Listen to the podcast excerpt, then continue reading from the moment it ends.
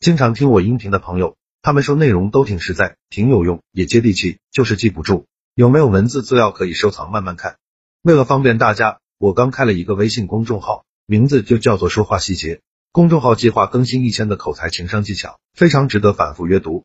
我还打算给新关注公众号的粉丝免费送一本书，书名就叫做回话的技术，提升口才，提升情商，效果比较好，帮助每个不会说话的人提升口才。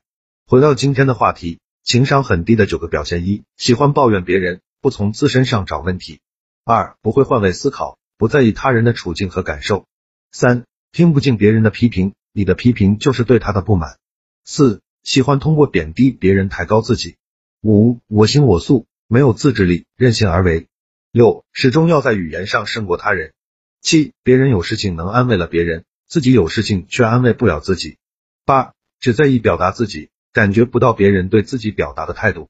九，经常说话戳人痛处，哪壶不开提哪壶。十，别人一个不无意的眼神，就怀疑别人对自己有看法，特别敏感。十一，经常对他人的生活指手画脚，好像自己很聪明。十二，不会拒绝，情商低的人不懂怎么拒绝别人。好了，这条音频到这里就结束了。想看文字版的文章，去我公众号说话细节就可以慢慢看了，肯定能让你短时间内。快速提升自己的口才和情商，现在马上去关注就对了。